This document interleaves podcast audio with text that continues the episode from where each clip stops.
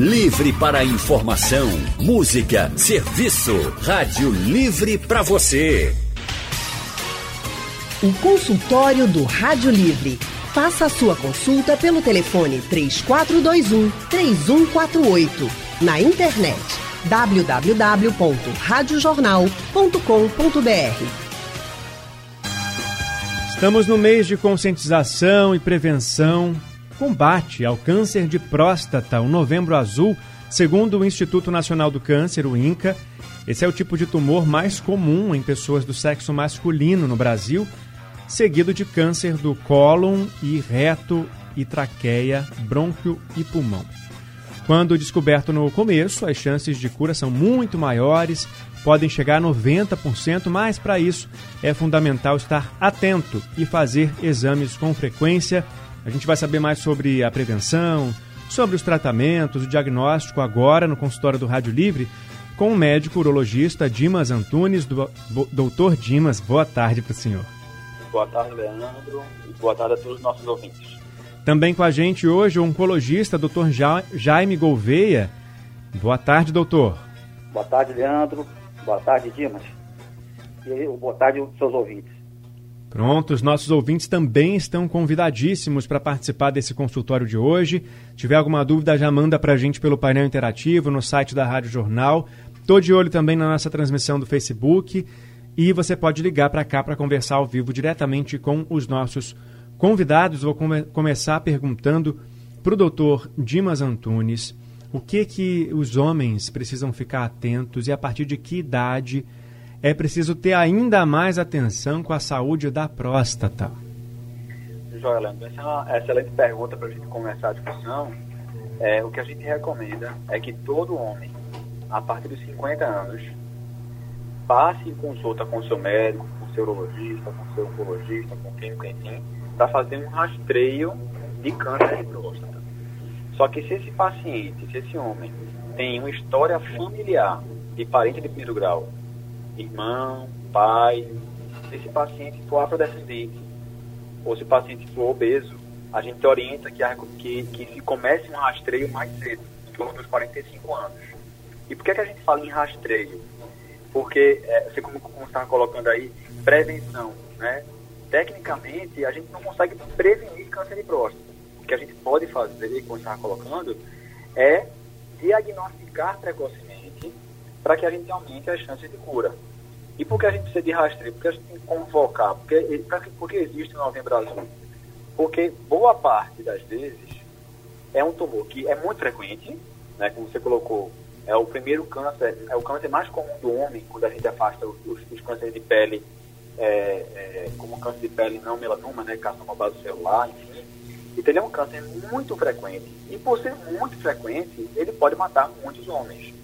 E qual é o grande lance em relação ao câncer de próstata? É que no começo, né, no começo dos seus estágios iniciais, ele não traz nenhum sintoma, na maioria dos pacientes. É, por quê? Porque o câncer de próstata, geralmente, ele se desenvolve numa parte mais periférica da próstata, na parte mais, é, é, não é a parte central. A próstata é um órgão que todo homem tem, e, e, ela pode ter doenças diferentes, né? Câncer de próstata é a doença mais famosa, vamos dizer assim, da próstata, mas não é, inclusive, nem a mais frequente desse órgão. É, só que fazer uma analogia com outros órgãos, por exemplo, o pulmão, como você colocou, é, é, existem outras doenças do pulmão. Pneumonia, asma, enfisema pulmonar, e existe o câncer de pulmão. Pois bem, para a próstata, existe uma doença mais frequente que o câncer de próstata, chamada hiperplasia prostática benigna. A grande diferença entre os dois é que, como o próprio nome fala, a hiperplasia prostática benigna é um crescimento benigna, benigno dessa glândula. E acomete, geralmente, a parte central dela, a parte que envolve o canal da uretra. E essa, sim, pode trazer mais sintomas. Sintomas como dificuldade para urinar, o jato urinário mais fraco, sensação de esvaziamento incompleto da bexiga, várias idas noturnas ao banheiro. Por quê? Porque essa doença acomete a parte que envolve a uretra. Já o câncer não. O câncer de próstata, geralmente, ele pega na parte periférica da glândula. Então, o paciente não vai ter sintoma nas fases iniciais. E é por isso que a gente precisa rastrear, através do exame do toque e do PSA, para depois é, ver se tem uma necessidade ou não de fazer uma biópsia, uma ressonância, etc. Daqui a pouco a gente vai conversar mais sobre os exames para detectar um possível câncer ou qualquer outro problema na próstata. Eu queria agora perguntar para o Dr. Jaime é, essa questão da cura, né, da recuperação. Em 90% dos casos, quando descoberto no comecinho, é possível que, na verdade, as chances né, são 90% maiores de, de recuperação, de cura desse paciente. Agora, o que, que vai determinar, além do diagnóstico precoce, essa chance alta de cura no paciente, doutor? Bom, é, Leandro, é, como o doutor Dimos falou, né, a partir da década de 90, com a autorização do exame de PSA ah, para rastreamento, com o objetivo de detectar precocemente, houve um, um pico de incidência nos anos subsequentes e muitos homens foram diagnosticados. E muitos foram diagnosticados numa fase inicial da doença. Bom, essa é a meta de todo exame que é usado para rastreamento. É, ao longo desses últimos anos, nós passamos a conhecer mais a doença. Nós entendemos que o câncer de próstata é uma, é uma doença heterogênea. O que eu quero dizer com isso? Que não existe é, uma conduta é, padrão para o, o, paciente diagnosticado de câncer de próstata. Cada caso é avali, avaliado é, individualmente. Por quê? Porque nós temos que avaliar, além do PSA, outros dados. Não só o PSA isoladamente, mas se o homem vinha fazendo o exame de PSA, de que modo esse, houve esse aumento do PSA, a velocidade com que esse, esse PSA é, se elevou, a presença de, de alteração ao toque retal, a presença de alteração ou não é, ao ultrassom, que são exames complementares. É, o paciente, quando é, se tem essa suspeita, é submetido a uma biópsia, existem algumas avaliações que são feitas dessa peça é, é, cirúrgica, e aí esse, esse, esse, esse material de biópsia vai nos fornecer alguns dados importantes para definir o maior ou menor risco é, dessa doença recidivar. Enfim, então são, são é, alguns fatores que são analisados para se colocar o paciente, enquadrar o paciente em, em, em, em grupos de risco da doença, é, é, digamos assim, evoluir posteriormente após um tratamento. Então, ele é classificado em muito baixo risco, baixo risco, risco intermediário e assim vai. Por que, que eu estou dizendo isso? Por se tratar de uma doença heterogênea, né, levando em consideração esses fatores, algumas vezes já existe um consenso mundial, esses pacientes muitas vezes não serão tratados. Se na avaliação do PSA, na avaliação do exame de imagem, nessa nota que é dada ao tumor na biópsia, esse paciente estiver, digamos assim, foi classificado como de baixo risco, ou de muito baixo risco, muitas vezes esse paciente não será tratado inicialmente, será proposto isso na realidade. É uma conversa que é feita com o paciente, porque ele poderá ser acompanhado de forma rigorosa, realizando exames regularmente, até repetindo a biópsia, o doutor Dimas poderá falar melhor sobre isso, e aí se definir o melhor momento para o tratamento. Outros pacientes, ao diagnóstico, deverão ser tratados imediatamente, ou por cirurgia, ou por radioterapia, que são é, tratamentos para a doença localizada, que tem como objetivo a cura. E um outro grupo de pacientes vai, vai se apresentar com uma doença mais avançada, não só localmente, mas também às vezes com doença distante. Então, a possibilidade de cura, sim, existe, isso é já bastante definido, por meio de cirurgias modernas, até utilizando robô, radioterapia, são aparelhos modernos também, que oferecem resultados até semelhantes à cirurgia, e os pacientes que serão tratados com medicamentos aí já não, não visamos mais a cura, mas o controle da doença. Esse paciente pode vir durante anos é, sob tratamento. Então, assim, resumindo, é, o tratamento ele é, é, primeiro, multidisciplinar. Sempre a conduta ela é baseada na avaliação do urologista, do oncologista, do radioterapeuta e fundamentalmente pelo paciente. O paciente ele vai se munir de informações para que ele, conjuntamente com os especialistas, possam definir qual o melhor caminho. É, é importante só, para terminar, que todo o tratamento ele tem seus efeitos adversos. Exemplo, a radioterapia pode levar à impotência e incontinência, bem como a cirurgia. Então, é, é importante é, frisar que muitos homens terão câncer de próstata e não morrerão do câncer de próstata. O câncer de próstata é uma doença altamente prevalente. É, cerca de 70% dos homens com idade maior igual a 80 anos terão câncer de próstata, terão a doença, não terão a manifestação da doença. Então, muitos poderão viver com a doença sem ter tratamento. Então, essa é a mensagem que eu gostaria de deixar com relação ao tratamento, né, abordagem terapêutica. Novembro Azul é o mês mundial. No mundo todo se fala em, em combate ao câncer de próstata. Importante estar atento aos sinais e, antes deles, estar atento às visitas ao especialista para poder ver se tem algum problema na próstata e se tiver, no comecinho já fazer o tratamento para resolver o problema. Junto com a gente aqui hoje estão o urologista Dr. Dimas Antunes e o oncologista Dr. Jaime Gouveia e o nosso ouvinte Andrade de Rio Doce ligou para cá para participar, tirar dúvida. Andrade, boa tarde para você. Boa tarde, querido Leandro Oliveira. É maravilha, doutores, eita gente, doutor Dimas Antunes, doutor Jaime Gouveia, boa tarde.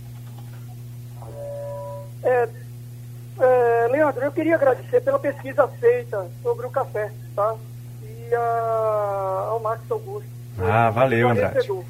Ficou muito boa, até que foi repetido no sábado, na Nossa. parte da tarde. Eu fiquei muito feliz com o resultado. Muito bom. E não deixar também de eh, parabenizar a Anne Barreto, que a essa altura deve estar com a Alice e Guilherme no colo, toda meladinha de bolo e guaraná. Isso Maravilha. aí. Queridos, eu tenho 60 anos e tenho vergonha de dizer que nunca fiz exame de de, de próstata. Por medo, bloqueio, tabu, preconceito, sei lá eu o que mais, que tenham colocado em, em toda a minha vida. Fui criado numa época, educado numa época em que não se falava de câncer de próstata, e isso parece que ficou incrustado não só em mim, mas em gerações anteriores a mim e nas minhas gerações. Tá? Eu queria saber dos doutores se existe uma fórmula mágica para fa fazer com que um, um abestalhado de 60 anos tenha tanto bloqueio, tanto, tanto medo de fazer um exame que eu entendo que é simples. Mas, gente, não dá, não entra na minha cabeça. E, e tem, também queria saber é, que povos são mais a, é, a incidência de, de, de, câncer de próstata. Se nos asiáticos, nos brancos, nos negros, nos índios, é maior ou menor. Só para esclarecer. Obrigado, amigos. Obrigado, Andrade, pela sua participação. Vou começar com o Dr. Dimas Antunes. Ele pergunta sobre o exame, né? E, e Muita gente pensa igual ao Andrade. O que o senhor tem a dizer sobre isso? Joia Andrade, muito bom o testemunho dele, né? Ele tem 60 anos e, e, ele colocou de uma forma muito clara o que a gente ainda vê hoje e realmente não precisa ter vergonha de expor. Ele foi muito, acho que muito feliz com esse tipo de testemunho dele, né? É, existe um choque de gerações, né? À medida que o tempo passa, é, a gente vai concebendo alguns conceitos em saúde de uma forma de, diferente, né? É, ele perguntou se existe uma fórmula mágica. Eu acho que assim, não existe fórmula mágica para nada, mas se a gente fosse é, é, dar uma, uma, dica em relação a, ao que a gente pode fazer de cuidado adequado e mais assertivo com a saúde da gente, é procurar fontes seguras de informação. Né? Você está escutando agora uma rádio, televisão, sites seguros. E aí, sites seguros, né? Você está fazendo alguma pesquisa na internet, sempre procure pesquisa em sites que são chancelados pelas sociedades. A Sociedade Brasileira de Oncologia Clínica, a Sociedade Brasileira de Urologia, Sociedade Brasileira, enfim, né? O que é que os conselhos falam em relação aos cuidados com a saúde.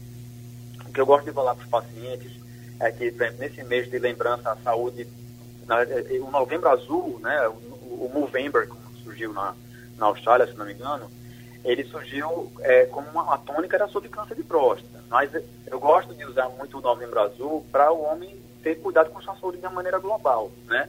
Na tônica de saúde do homem de uma forma geral. Então, é, a gente, óbvio, quer lembrar do rastreio de câncer de próstata. E o que eu gosto de falar aos pacientes é o seguinte, veja, é, número um, eu prefiro que você venha, passe em consulta e a gente só colhe o exame, o PSA, do que você nunca venha.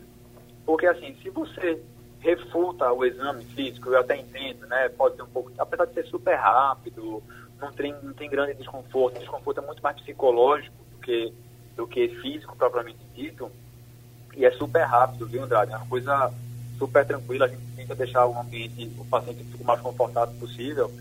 É, e assim, o que, a gente sempre fala, né? Quando você vai atravessar a rua, você sempre olha por dois lados. Né? Quer, tá vendo, quer ver se tem carro vindo dos dois lados, né? Quando a gente quer rastrear para câncer de próstata, a gente colhe PSA e elimina o paciente. Mas, mais uma vez, eu prefiro que você passe em consulta com o seu clínico, com o seu urologista, com o seu oncologista, enfim, nem que seja só para colher o PSA, porque ele nunca passe. Né? Às vezes o medo ou o fato dele refutar o exame acaba afastando ele completamente dos cuidados com a saúde. Isso é muito mais problemático, né? Então, o Novembro Azul fica muito mais a lembrança de saúde do homem e lembre-se, quando ele passar com, com um médico, ele vai querer perguntar outras coisas, outros domínios da vida dele, não quer saber só se ele está urinando mal, etc. Vai querer saber um pouquinho sobre a vida sexual dele, vai querer saber se ele tem hipertensão, diabetes, colesterol aumentado. A gente sabe que a chamada síndrome metabólica, ela é fator de risco não só para doenças da próstata, principalmente hiperplasia prostática benigna, como outras doenças que também afetam a saúde do homem, por exemplo, disfunção erétil. Então, é, é, não existe fórmula mágica, né, Andrade? Mas a informação de qualidade vai lhe ajudar a, a, a, tomar um caminho mais assertivo com a sua saúde. Nós homens, somos, eu confesso, a, nós somos, é, a gente é um pouco relapso com a saúde. As mulheres se cuidam melhor do que a gente, elas estão dão um, um show de bola em cima da gente em, cima, em relação ao cuidado com a saúde. Isso vem mudando um pouco, graças a Deus, e a hora de informação da população geral, mas fica a dica aí de cuidado com a, informa com a informação, você colhe essa informação, procura sempre uma fonte segura, e mais uma vez, eu prefiro que você passe uma vez no ano para colher um exame de PSA e não faça toque, do que você nunca passe nenhuma vez e aí a gente, infelizmente, vai, pode se deparar com um problema mais sério no futuro. Pronto. Agora, eu vou perguntar eh, para o doutor Jaime qual é o preço que esse medo, esse preconceito, em algumas vezes, pode levar para o paciente pagar em caso de um câncer de próstata que não, não, não foi detectado porque ele tinha medo do exame de toque e aí nunca procurou um médico para fazer qualquer outro tipo de exame, como o, o, o doutor Dimas falou para a gente? Bom, é, desculpa, o nome do ouvinte? Andrade. Andrade. O senhor Andrade, é, como o doutor Dimas colocou, o senhor não é o único que tem esse receio de realizar o exame, né? É, eu acho que é, o principal fator aí é a informação, é a educação, o esclarecimento. Quanto mais esclarecimento nós é, oferecermos aos homens, eles terão como é, decidir sobre o que é melhor para eles. Bom, é, inicialmente, Andrade, o PSA, é, mesmo que você faça e dê alterado, não quer dizer que você esteja com câncer. O PSA, ele é um exame que é, que é uma proteína que é produzida pela próstata, ele faz parte, a proteína faz parte do sêmen, né? então ele é, ele é importante mas doenças da próstata podem alterar esse valor do PSA que é dosado no sangue. Então, se você, digamos, seu clínico pediu lá o PSA, o urologista, e você viu o resultado alterado, esse resultado alterado pode ser por doenças benignas, uma inflamação na próstata, chamada prostatite, pode ser por um aumento benigno da próstata, pode ser por câncer, enfim. O que é importante é Hoje em dia, as sociedades, as sociedades é, médicas americanas, europeias, o Instituto Nacional do Câncer, Sociedade Brasileira de Urologia, é, elas têm que informar o paciente por que do PSA. Você vai eu vou pedir o PSA para você que vai fazer, mas por quê? Com que objetivo? Tem que entender que, primeiro, não é um exame específico de câncer, que pode ser uma doença benigna, e se der alterado, quais serão os próximos passos? Você tem que entender assim, eu vou pedir o PSA, ele pode dar alterado. E aí, o que, que vai acontecer? Eu posso desencadear um ultrassom para ver se realmente a próstata está com algum problema. Do ultrassom, eu posso desencadear uma biópsia. Essa biópsia não necessariamente vai mostrar um câncer, mas existe uma sequência de eventos que são importantes o paciente conhecer para que ele não pense que fazendo o PSA e toque retal acabou. Né? Existe uma sequência de eventos. E aí, se culminar com o diagnóstico de câncer, como eu já falei anteriormente, não necessariamente você vai fazer um tratamento, você pode estar em observação se a doença for bem no início, e obviamente um acompanhamento rigoroso, ou pode ser que ao diagnosticar o câncer, você tem que fazer um tratamento. E se você se for ser diagnosticado precocemente, você vai ter a chance de cura. É uma doença que é curável hoje em dia. Então, você não tem que ter medo. O importante é você entender, conhecer e enfrentar. Você não pode se omitir, porque a omissão pode ter um preço caro, entendeu? E aí é irreversível. Essa é a mensagem. Certo. Outro ouvinte na linha é o Manazés, de Casa Amarela. É isso mesmo, Manazés? É, Manazés. Pronto, boa tarde. É, boa tarde. Olha, eu fiz recentemente o, o exame, é, fiz o PSA e a ultrassom. E quando fui para a consulta, é, o médico me informou que a ultrassom hoje substitui o toque. Isso que particularmente para mim, fiquei muito bem feliz, né? Mas estava preparado para fazer o exame porque tem que fazer a prevenção. E isso é uma constante, eu pergunto aos especialistas, aos doutores que estão aí, se realmente o, o ultrassom substitui o toque. Obrigado pela sua pergunta, doutor Dimas. Excelente é... pergunta de Manassés. Se uhum. o ultrassom substitui o toque. É, à luz da literatura atual, eu posso ser muito enfático em dizer que não, não substitui o toque. Na verdade, hoje, a gente ainda não tem nenhum exame que substitua o toque retal.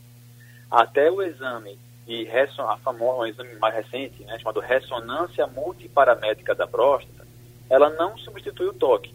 Ele é um exame, esse exame de ressonância é uma, é uma leitura, né, uma roupagem diferente para a ressonância, no qual são utilizados alguns parâmetros para avaliar não aquele paciente que tem ou que não tem câncer, mas aquele paciente que tem, numa escala de 1 a 5, uma chance pequena ou muito alta de ter um câncer de um comportamento ruim.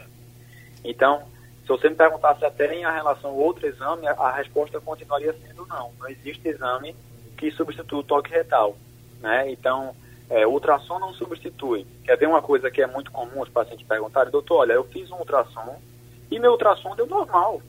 Né? O que o que se considera normal para um exame de ultrassom feito pela via, pela, aqui pela barriga, pela via suprapúbica, é que dê algo em torno de 30 gramas o volume da glândula de um paciente com seus 50, 60 anos de idade.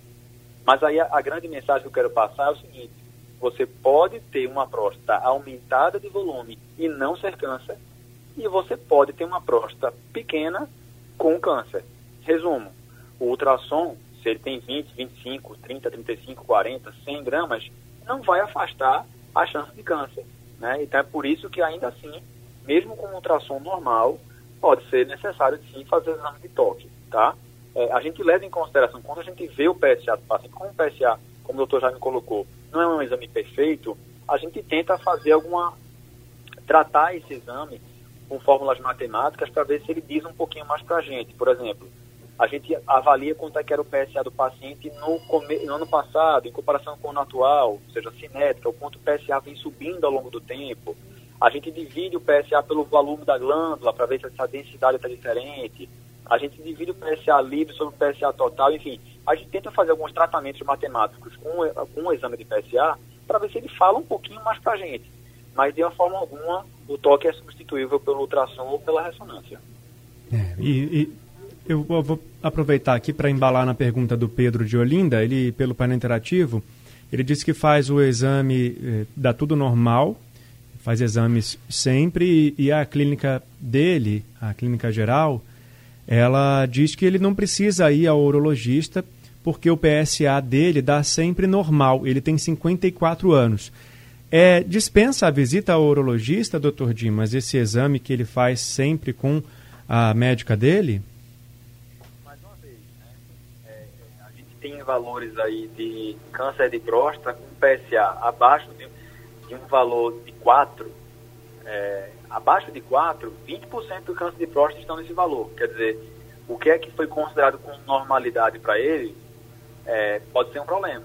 Né? Então, eu recomendo que ele sim, ou ele passa em consulta com alguém que lidar com o PSA de uma forma mais específica. A medicina é muito plural, né? Eu, eu sou urologista, então eu fiz uma formação cirúrgica e depois hoje eu só faço cirurgia urológica. Então, é, se você me perguntar perguntas genéricas sobre outros assuntos, eu vou conseguir te responder, mas talvez de uma forma genérica também. Uhum. Então, eu recomendo que ele passe sim com um especialista, porque o PSA dele pode vir normal ao longo do tempo, e, mas ele, o quanto é de normal tem que ser bem avaliado, porque, mais uma vez, a gente tenta é, é, tratar um pouco o PSA para ver se esse normal que está sendo colocado para ele é realmente normal, quer dizer, ele tem um PSA de um ano passado, e hoje o PSA dele está 2,5, ó, aumentou um ponto e meio. Isso já é preocupante e continua no valor da normalidade. Uhum. Eu me preocupo muito mais com um paciente que tem um eleva, vem com elevação do valor do exame do que aquele paciente que sempre foi alto. Então, se eu, se eu fosse pintar aqui dois pacientes, um paciente A tem um PSA que sempre foi 5, por exemplo, que está acima do valor da normalidade. 5, 5, 5. Ao longo de cinco últimos anos, o PSA dele é 5, paciente 1. Um. Paciente 2, há três anos atrás o PSA, o PSA dele era 0,5, depois subiu para 1, depois subiu para 2,5. Ora, ele está abaixo do valor considerado normal, valor normal. Mas eu estou muito mais preocupado com esse segundo paciente. Então, eu recomendo sim que ele, que ele passe em consulta para ser examinado e que e, e tenha uma segunda opinião. Marcos de Jaboatão dos Guararapes ligou para cá também para tirar dúvida. Marcos, boa tarde. Boa tarde, Ana Oliveira. Boa tarde, os doutores. Olha, a minha, a minha pergunta são duas. A primeira, doutor, eu queria saber qual a diferença de andrologia e urologia. E a outra é, eu queria saber também se existe algum medicamento para aumentar o número de espermatozoides durante a ejaculação. Inclusive, eu tomei aquele tribu, tribulus né, terrestris, um cuí no final, 250 miligramas. Eu não vi resultado nenhum. Enquanto isso, um amigo meu, com a mesma idade minha, na casa dos 60, disse, é meu é 67, se eu não me engano, a mesma idade. E ele disse a mim, ah, isso é normal e muita. Eu não entendi essa, doutor. Eu queria uma explicação do senhor, por favor. Obrigado, viu? Obrigado. Marcos, pode repetir sua idade, por favor? Minha, é, minha, eu sou meia, 68 para agora. 68 anos, tá certo. Obrigado, Marcos, pela sua participação.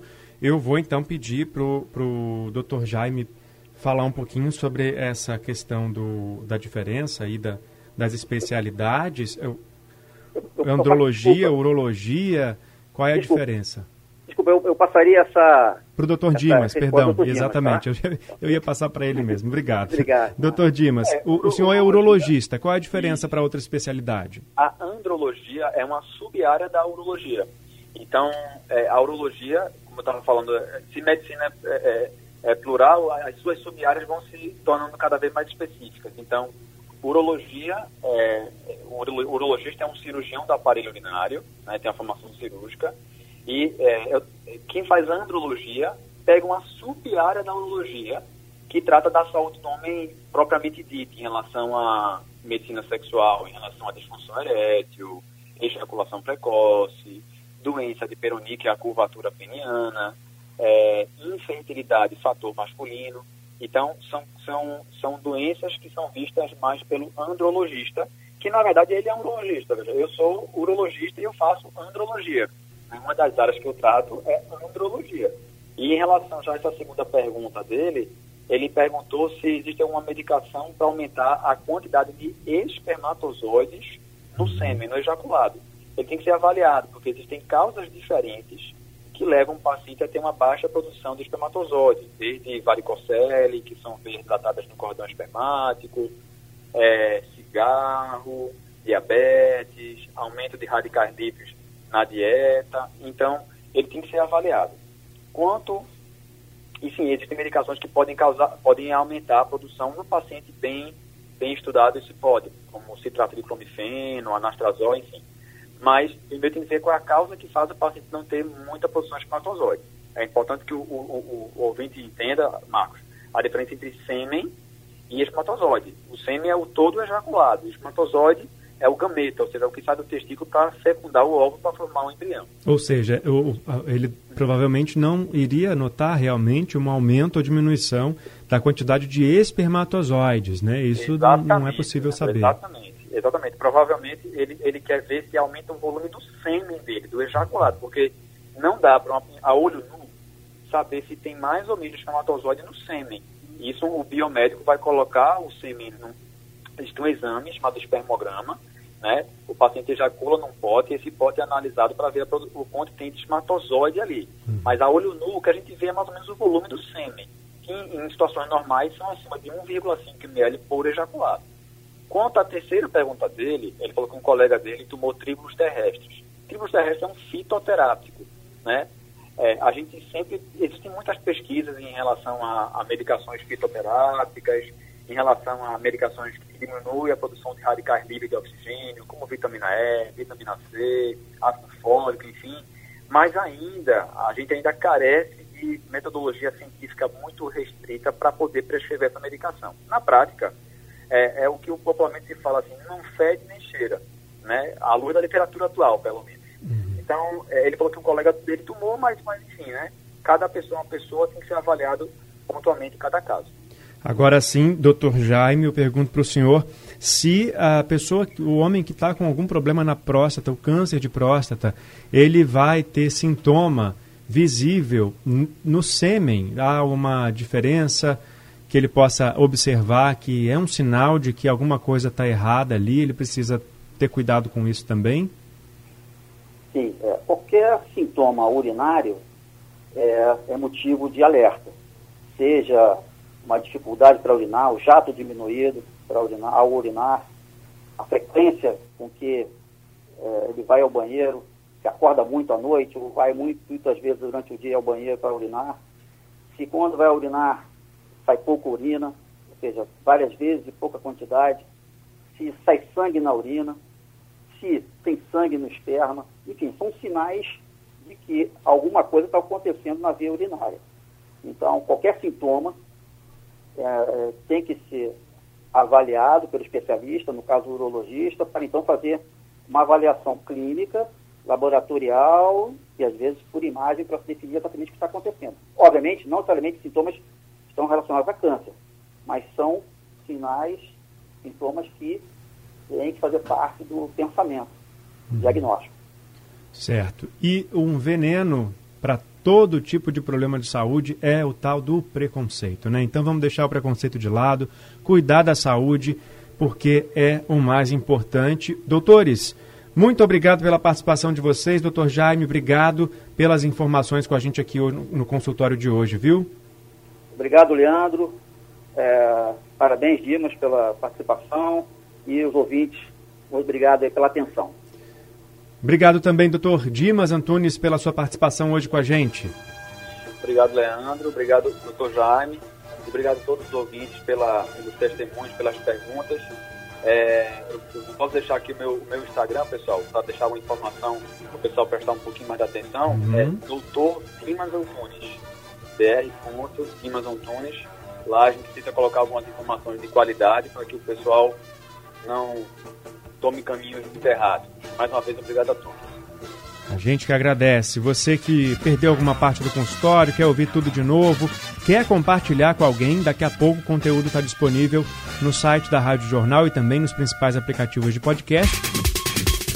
Sugestão ou comentário sobre o programa que você acaba de ouvir, envie para o e-mail ouvinte@radiojornal.com.br ou para o endereço Rua do Lima 250, Santo Amaro, Recife, Pernambuco.